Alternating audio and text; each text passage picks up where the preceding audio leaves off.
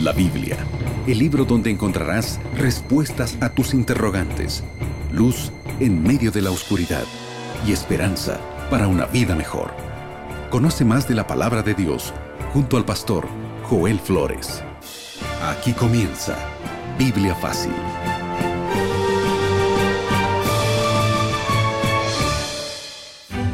Es así como comenzamos un programa más de Biblia Fácil entre familia. Y qué lindo que puedas estar allí sintonizando la radio a esta hora o viendo esa transmisión por diversas plataformas de Nuevo Tiempo. Bienvenido a ti que estás allí viendo el programa o sintonizando el programa con Biblia en mano, juntos para poder descubrir un tema más que sin duda va a ayudar para que nuestra familia pueda continuar estando unida y sobre todo preparándose para una eternidad al lado de Jesús. Estamos listos entonces para el tema de hoy. Estoy junto a Aileen para que juntos podamos desarrollar este tema. ¿Cómo estás, Aileen? Qué gusto poder saludarlo, Pastor Joel, saludar a nuestra querida audiencia y bueno, yo espero este programa con tantas ansias porque como siempre el tema de hoy estará muy interesante. Un adelanto, Aileen, como siempre lo hacemos aquí en el programa. ¿De qué vamos a hablar hoy? Pastor Joel, amigos, ya vamos en el tema número 11 de esta serie Entre Familia. Estamos desarrollando este curso de estudio de la Biblia. Y el tema de hoy se titula Familia, una empresa, una empresa familiar. Wow, nunca le hemos visto casi desde ese lado, ¿no? Más hoy vamos a ver cómo la Biblia también respalda esta idea, cómo la familia también tiene que manejarse como una empresa. Y cuando hablamos de empresa, vamos a hablar de un asunto que ha causado en muchas familias dificultades, peleas. ¿Cuántas veces has peleado por dinero, por un asunto financiero? Cuántas parejas hoy divididas incluso porque no se ponen de acuerdo en las entradas y salidas, en el salario que reciben cada mes, en qué estás gastando o invirtiendo el dinero que ingresa como bendición para tu familia. Entonces, no te pierdas el tema de hoy.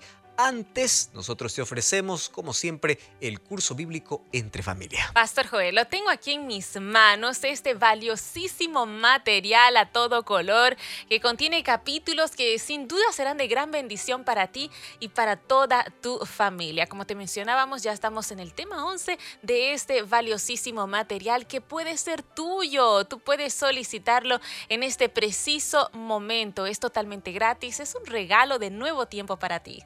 Así es, solicítalo ahora mismo, envíanos un mensaje a este WhatsApp más 5512 98 114 60 y allí puedes escribir, estoy escuchando el programa Biblia Fácil entre familia por la radio Nuevo Tiempo, solicito el curso bíblico, lo necesito de manera urgente y sabes, es totalmente gratis, te va a llegar allí a tus manos, ya sea en formato físico o digital si vives fuera de Sudamérica. Además te recordamos que hay un lugar tan especial cual siempre, siempre, siempre, siempre te invitamos para que junto a la familia puedas disfrutar de un día maravilloso. Te invitamos a visitar una iglesia adventista del séptimo día. Si no conoces alguna, aquí una dirección. Esta dirección es muy sencilla. Anota muy bien. Encuentreunaiglesia.com. Lo voy a repetir encuentreunaiglesia.com. Como siempre decimos, al ir a nuestras reuniones, a las primeras personas que veas, diles, Radio Nuevo Tiempo me invitó. Te estaremos esperando con los brazos abiertos. Sin duda, hoy el consumismo y las diversas propagandas nos han llevado a consumir más de aquello que significa o representa nuestras entradas. ¿Quién no se ha sentido tentado cuando ha ido a un supermercado o a una tienda y allí vio la palabra oferta, 50% de descuento. Y te diste cuenta que aunque había cosas que ya tenías, fuiste tentado a tener más, a comprar una pieza más. Ahora, Pasa un filtro a partir de hoy. Tres preguntas te ayudarán a resolver este problema. La primera pregunta es, ¿yo necesito esto ahora? ¿Tengo dinero ahora? Y la última pregunta es, ¿y si no lo llevo? ¿Puedo vivir sin esto? ¿Es una necesidad o es un deseo? Bueno, esto te ayudará a cuidar el bolsillo y a cuidar las finanzas en familia. Vamos a abrir la Biblia para ver qué cosa o qué cosa nos aconseja ella para poder manejar bien las bendiciones que recibimos, los recursos que recibimos de Dios para poder administrar de una manera correcta, con mucha sabiduría, sobre todo con consejos bíblicos. Cierra tus ojos donde estás para que juntos podamos orar.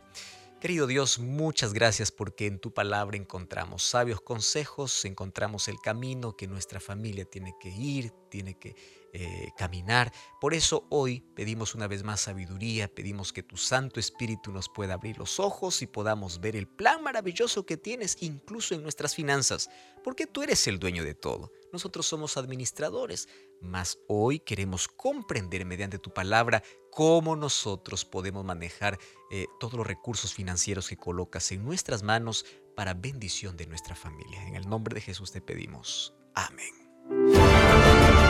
Siete respuestas a siete preguntas en siete minutos. Amigos, estamos listos para poder comenzar este segmento y juntos una vez más aclarar nuestras dudas a la luz de la palabra de Dios. Veo que el pastor Joel ya está tomando su Biblia. ¿Se encuentra listo, pastor? Estamos listos, Aileen. Vamos entonces con la primera pregunta. Vamos con la primera pregunta y el tema de hoy está realmente interesante. Vamos a hablar sobre el dinero. Pastor, mientras usted hacía la introducción pensaba realmente cuántos problemas en la familia, en el matrimonio se evitarían si nosotros hablásemos más sobre este tema. Si nosotros eh, también llevásemos a la práctica los consejos que la Biblia, que Dios nos ha dejado para nuestro bienestar. Por eso aquí va la primera pregunta. ¿De dónde vienen los bienes materiales? Muy importante sería, Aileen, que todos podamos tener una educación financiera. Y esto se aprende desde casa. Los niños tienen que aprender a, conocer el uso del dinero. Y como tú mismo lo mencionaste, incluso hoy es una de las causas de divorcios. Parejas se separan por este asunto. Ahora, primero vamos a, lo que tenemos que conocer. Entonces, como tú bien preguntas, ¿de dónde viene todo? ¿Quién es el dueño de todo? Vamos a ver lo que dice el libro de Deuteronomio capítulo 8, versículos 17 y 18. Dice, no digas en tu corazón, mi poder y la fuerza de mi mano me han traído esta riqueza. Acuérdate de Jehová tu Dios, porque de él viene el poder y el hacer riquezas, a fin de confirmar el pacto que juró a tus padres como en este día. Presta atención. La Biblia ya menciona en Salmo 24.1, de Jehová es la tierra y su plenitud del mundo y los que en él habitan. Todo lo que tú veas tiene un dueño. Y el dueño es Dios. Incluso nuestro propio cuerpo le pertenece a Dios porque tú eres creación de Dios. Ageo 2.8 dice Dios, mía es la plata y mío es el oro. Entonces, pastor, yo me esfuerzo y todo, eso no es mío. Eh, préstame atención. Todos los recursos son de Dios. Ahora, el esfuerzo que tú lo colocas también es porque Dios te da fuerzas. ¿Por qué eh, haces riqueza en la vida? Porque Dios te da salud y porque tienes vida. Entonces, finalmente, todo le pertenece a Dios. Ahora, préstame atención aquí. Nosotros llegamos a ser administradores, no dueños de las cosas. Entonces, cuando recibimos una bendición, tenemos que pedir a Dios sabiduría para poder saber administrar. Y administrar tiene que ver con atender bien las necesidades nuestras, de nuestra familia y de nuestros semejantes. Todo comienza con reconocimiento de dónde viene, quién es el dueño. Nunca te creas dueño de nada, porque finalmente cuando llega la muerte, no te vas aferrado a aquello que lograste y ganaste en la vida, porque todo lo que existe tiene un dueño y el dueño es Dios. De Jehová la tierra y su plenitud, el mundo y los que en él habitan. Tu vida le pertenece a Dios. Y Deuteronomio nos recuerda, pienses, esto es solamente por mi fuerza. Es verdad que te esforzaste, mas aún Dios te dio las fuerzas para lograr todo lo que tienes en la vida.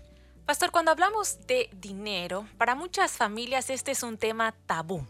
Es más, he escuchado a varios cristianos decir el dinero es malo y hoy vamos a saber si esto es cierto o no. Por eso aquí viene la siguiente pregunta. ¿Qué advertencia nos hace la Biblia con respecto al dinero? Mira, es interesante, tú ya mencionaste un asunto muy serio. Algunos tienen una resistencia, especialmente en el mundo cristiano, y dicen, no, ser rico es pecado. No, en la Biblia yo no encuentro ese término que ser rico, la riqueza tiene que ver con pecado. Es más, tú sabes que el segundo tema más hablado por Jesús en la tierra tenía relación con el dinero. El primer tema era el reino de los cielos. Vas a ver todas las parábolas. El reino de los cielos es semejante a. Y el segundo tema es el dinero. ¿Por qué? Porque sabe lo importante que es para el ser humano. Ahora, préstame atención a lo que te voy a decir ahora.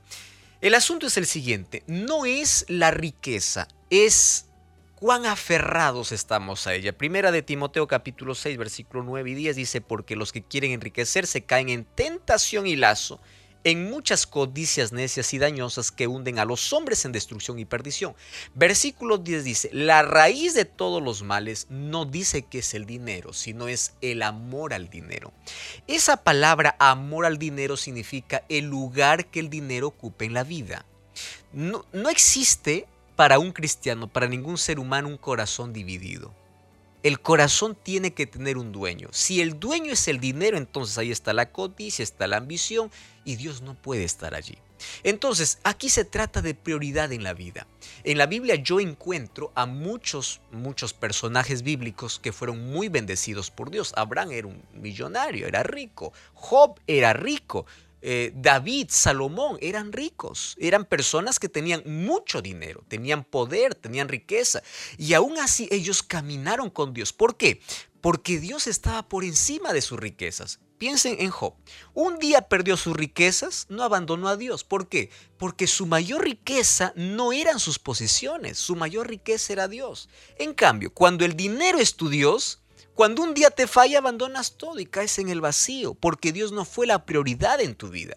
Entonces, la Biblia habla no sobre el dinero como pecado, sino el amor al dinero. Cuán aferrado estás a ello. Cuán, mira, cuántas personas pierden su salud, pierden su familia, pierden su vida, abandonan la fe por un mejor empleo, por tener más dinero, por tener más, que finalmente se va a terminar. Ahora, no te estoy diciendo que ahora dejes de esforzarte, dejes de hacer lo que estás haciendo. No, Coloque en tu corazón a Dios en primer lugar. Busca a Dios. Y si Dios te bendice con dinero, entonces satisface las necesidades de tu familia y también Dios nos da para poder compartir. Una de las mejores maneras de librarse del egoísmo, que lo vamos a descubrir después, es reconociendo a Dios como el dueño y apoyando a los demás, tanto necesitados. Eh, yo recuerdo de una historia de un hombre que estaba en una panadería comprando allí unos, unos panes o muchos panes allí para llevar a casa y vio allí en la puerta a alguien que estaba mendigando un pan. Y él abre los ojos y ora a Dios, le dice, Señor, da a ese mendigo un pan. Imagínate, yo aquí tengo muchos y él no tiene nada. Y allí escucha una voz que le dice, para este día a ti diez panes, para que compartas uno con él. Las bendiciones que Dios nos da también es para compartir. Y tú puedes ser la respuesta a la oración de alguien que necesita. Dios te da, comparte. Entonces, no es pecado tener dinero, no es pecado ser millonario, no es pecado ser rico. Pecado es aferrarnos tanto a las riquezas que podamos descuidar la mayor riqueza de la vida, que es Cristo, incluso podamos terminar perdidos descuidando nuestra salvación. Perfecto, pastor. Qué importante es tener en orden en nuestras prioridades. Hablando de prioridades precisamente, pastor, ¿qué principio es fundamental para lograr un equilibrio financiero? La palabra correcta la mencionaste, Eileen, equilibrio. Y eso nos sirve para todos los aspectos de la vida. Y Jesús nos enseñó algo importante. Lucas capítulo 14, versículo 28 dice, ¿quién de vosotros, me encanta esa pregunta, ¿quién de vosotros, si quiere edificar una torre, primero no se sienta, calcula los gastos, saber si tiene todo lo que necesita para acabarla? Jesús aquí está colocando un principio de vida, especialmente hablando de la familia, de la familia y del control de recursos que hay en la familia. Mira, ¿cuántas familias hoy no tienen el control de todo lo que entra y de todo lo que sale? Eh, mira, no es el problema tanto saber ganar dinero, el problema está en cómo gastamos el dinero. Y para que nosotros podamos ser conscientes de los gastos que hacemos con los recursos que Dios nos da, tenemos que planificar. Y toda planificación demanda de un presupuesto. ¿Qué cosa es un presupuesto? Es una hoja, ya sea física o digital, donde están todas tus entradas y están todas tus salidas. Y préstame atención, cuando la familia aprende la planificación o aprende a tener un presupuesto mensual, se libra de tantos malos entendidos, se libra de tantas deudas, porque lo primero que hace cuando va al mercado es recordar que hay un presupuesto y lo que quiere comprar no está dentro del presupuesto. Los hijos entienden, ya no están pidiendo sus caprichos porque sabe que en la casa hay un presupuesto y toda la familia apoya no se endeuda, no se ilusiona ni se emociona con las cosas que sale el momento, se libera del consumismo, que por allí te dicen si tú no tienes lo último, tú estás excluido, tú, tú no tienes el valor, te liberas de todo eso. Y tantos problemas y discusiones en familia se puede librar si solamente hicieran lo que Jesús dice. ¿Quién primero no se sienta? Entonces, en lugar de una torre, tú aquí puedes cambiar la torre por un mes. ¿Quién primero no se sienta para planificar sus gastos del mes, para ver si lo que entra le va a alcanzar hasta final de mes? Ahora, fíjate, acá hay principios interesantes. Allí tú puedes diferenciar entre deseos y caprichos. Hay muchos caprichos que parecen deseos. ¿Cómo yo sé, pastor, cuál es deseo y cuál es una necesidad? Fíjate una cosa. Eh, la diferencia entre una necesidad y un deseo es la siguiente. Una necesidad es algo sin la cual tú no puedes vivir. Tiene que ver con alimento, ¿correcto? Tiene que ver con los gastos mensuales de casa, luz, agua, etc. Son gastos necesarios con los cuales si tú no tienes no vas a poder sobrevivir. ¿Qué cosa es un deseo? Algo con la cual no teniendo puedes sobrevivir. Muchas veces hacemos caso más a nuestros caprichos y deseos que a nuestras necesidades y nos metemos en un problema mayor, los cuales son las deudas. Y aparte de eso, ¿qué cosa viene? Los gastos imprevistos, viene una enfermedad, etc. Y si no tenemos un presupuesto o un ahorro que hemos tenido en los tiempos de abundancia, quedamos en el vacío. Por favor, haz caso el consejo de Jesús y te librarás de tantas amarguras dentro del hogar. Pastor, definitivamente al ir viendo este tema vemos que Dios ha sido muy sabio en dejarnos tantos, pero tantos consejos con respecto a este tema. Y hablando precisamente de la búsqueda de ese equilibrio financiero, aquí viene la siguiente pregunta. ¿Qué peligro existe en gastar más de lo que se gana? Eh, y ese problema existe cuando no tienes un presupuesto. Así es. O no, no, no conoces bien el uso del dinero. Mira lo que dice Proverbios capítulo 21, versículo 20. Wow, este texto es interesante. Dice así, Tesoro precioso y aceite hay en la casa del sabio, mas el hombre insensato todo lo acaba. Me llama la atención la manera tan explícita como el, eh, el, texto nos muestra. O eres sabio o eres necio. O eres insensato o eres inteligente. Préstame atención aquí. Cuán importante es que nosotros podamos dar un énfasis especial no a lo que tenemos, sino a lo que somos. La sociedad consumista nos ha enseñado a tener que, eh, o, nos ha enseñado que el valor de lo que somos es lo que tenemos, cuando no es así. Nuestro problema está en que a veces nos convertimos en gastadores impulsivos. Fíjate una cosa, hay personas que tienen en su mano un celular que cuesta cuatro veces su sueldo. ¿Me estás entendiendo allí? ¿Qué cosa está queriendo mostrar? Aquello que no tiene y está intentando llenar un vacío que no se va a llenar con lo que tiene en la mano. ¿Y entra en qué? En deuda. Las tarjetas de crédito hoy ofrecen las maravillas en el momento. Parece que la tarjeta de crédito tiene un eslogan que dice, disfruta hoy, sufre después. Porque tú puedes tenerlo todo en el momento. Ahora, fíjate lo que dice la Biblia. En la casa del sabio, del inteligente, de aquel que sabe administrar siempre va a tener abundancia, porque sabe administrar recursos. En cambio, ¿qué hace el necio? Llegó el sueldo de fin de mes y dice, vamos a acabarlo. Sale con los amigos, acaba en fiestas, va a un lado, va a otro, lo acaba todo. ¿Y qué tal si el próximo mes te queda desempleado? ¿Qué tal si una tragedia, un accidente llega a tu vida? Entonces vas a tener no solo escasez, sino vas a vivir en la miseria. Cuán importante es saber que nuestros gastos, primero, nunca deben exceder a nuestras ganancias y pedir que Dios pueda ayudarnos con sabiduría a administrar lo poco o lo mucho que tengamos. La diferencia entre alguien que tiene poco o mucho muchas veces se basa en la administración del dinero o recursos que Dios le entrega. Pastor, ¿Cuál es la actitud que nosotros debemos tener con respecto al dinero? ¿Cómo nosotros podemos honrar a Dios con aquello que tenemos? Proverbios capítulo 3, versículo 9 y 10 dice, Honra a Jehová con tus bienes y con las primicias de tus frutos y serán llenos tus graneros con abundancia. Cuando yo te hablaba de un presupuesto estaba pensando qué es lo primero que tiene que ir allí. Y la Biblia nos habla, fíjate una cosa, Dios no quiere tu dinero, Dios quiere tu vida.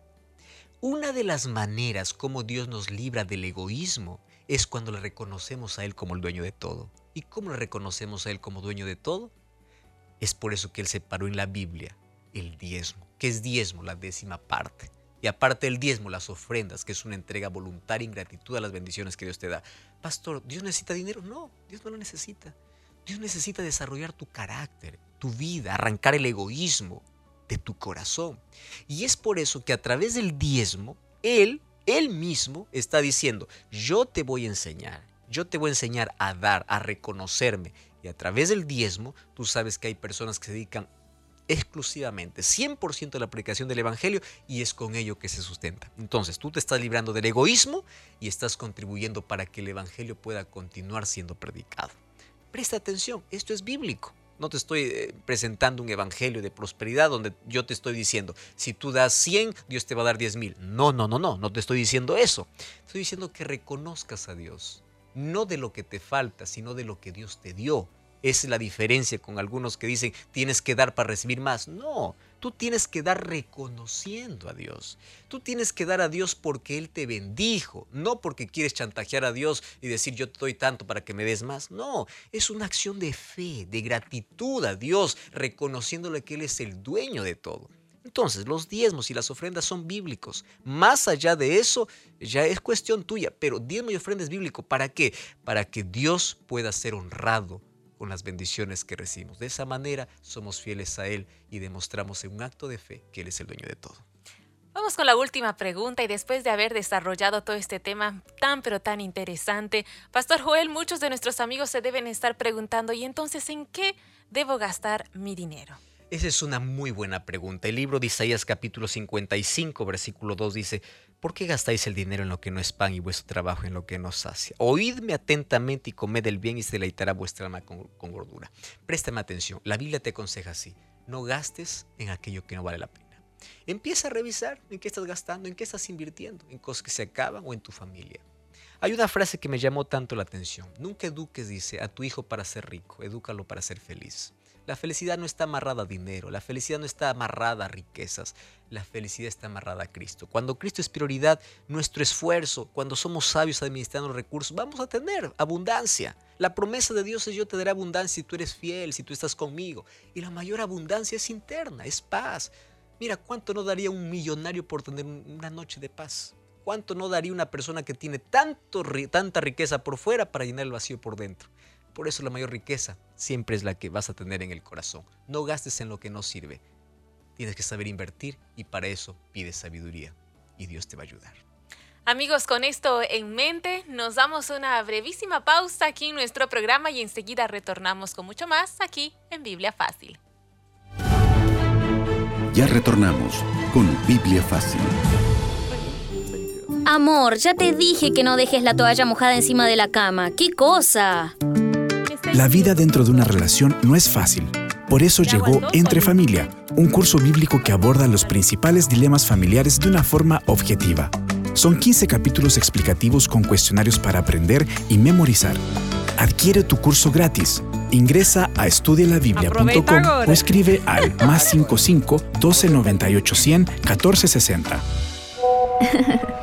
¿Y esa risa? Es que me escribieron de la Escuela Bíblica de Nuevo Tiempo. ¿Estás estudiando la Biblia? Sí, son cursos de familia, de tiempos del fin y me ayudan mucho. ¡Qué interesante! Tengo muchas preguntas. Escríbenos a nuestro WhatsApp más 55 12 98 100 14 60 y te enviaremos el curso a tu casa sin costo alguno. Escuela Bíblica de Nuevo Tiempo. Más 55 12 98 100 14 60. Estás escuchando Biblia Fácil. Sin duda uno de los asuntos más delicados tiene que ver con dinero. Eh, porque es parte de nuestra vida. Todo el mundo, si tú te das cuenta, hace lo que hace por dinero. ¿Quieres para hacerte un ejemplo? Alguien te pide un favor, tú puedes decir no tengo tiempo. Si te dicen eres remunerado, cambia la situación. Es por eso que muchas personas prefieren un empleo antes que Dios. Por eso que algunas personas prefieren llegar puntual a un lugar antes que al templo. Porque el dinero mueve la vida. Y si te das cuenta, el dinero es el mayor Dios en este mundo. Las personas desde muy temprano salen de casa, corren detrás de qué? Del dinero. Porque piensan que el dinero no solamente da estabilidad, sino da felicidad. Y yo quiero que tú puedas diferenciar estas dos palabras. El dinero te puede dar mucha estabilidad, por supuesto, te da, te da estabilidad, la familia está segura, está todo bien, pero nunca felicidad. Felicidad jamás está amarrada al dinero. Por eso es que tú vas a encontrar gente que tiene todo, sabe lo que es luces, fama, poder, riqueza, dinero, pero termina en los brazos de la muerte, acabando con la vida. Porque la prioridad para ellos fue dinero. ¿Y de qué sirve tener un bolsillo lleno cuando hay un corazón vacío? ¿De qué sirve una casa lujosa cuando no hay paz dentro del hogar, cuando no hay una atmósfera de, armonía, de alegría? ¿De qué sirve todo? No te sirve de nada. Por eso yo quiero que en este momento tú allí junto a tu familia puedas tomar una decisión.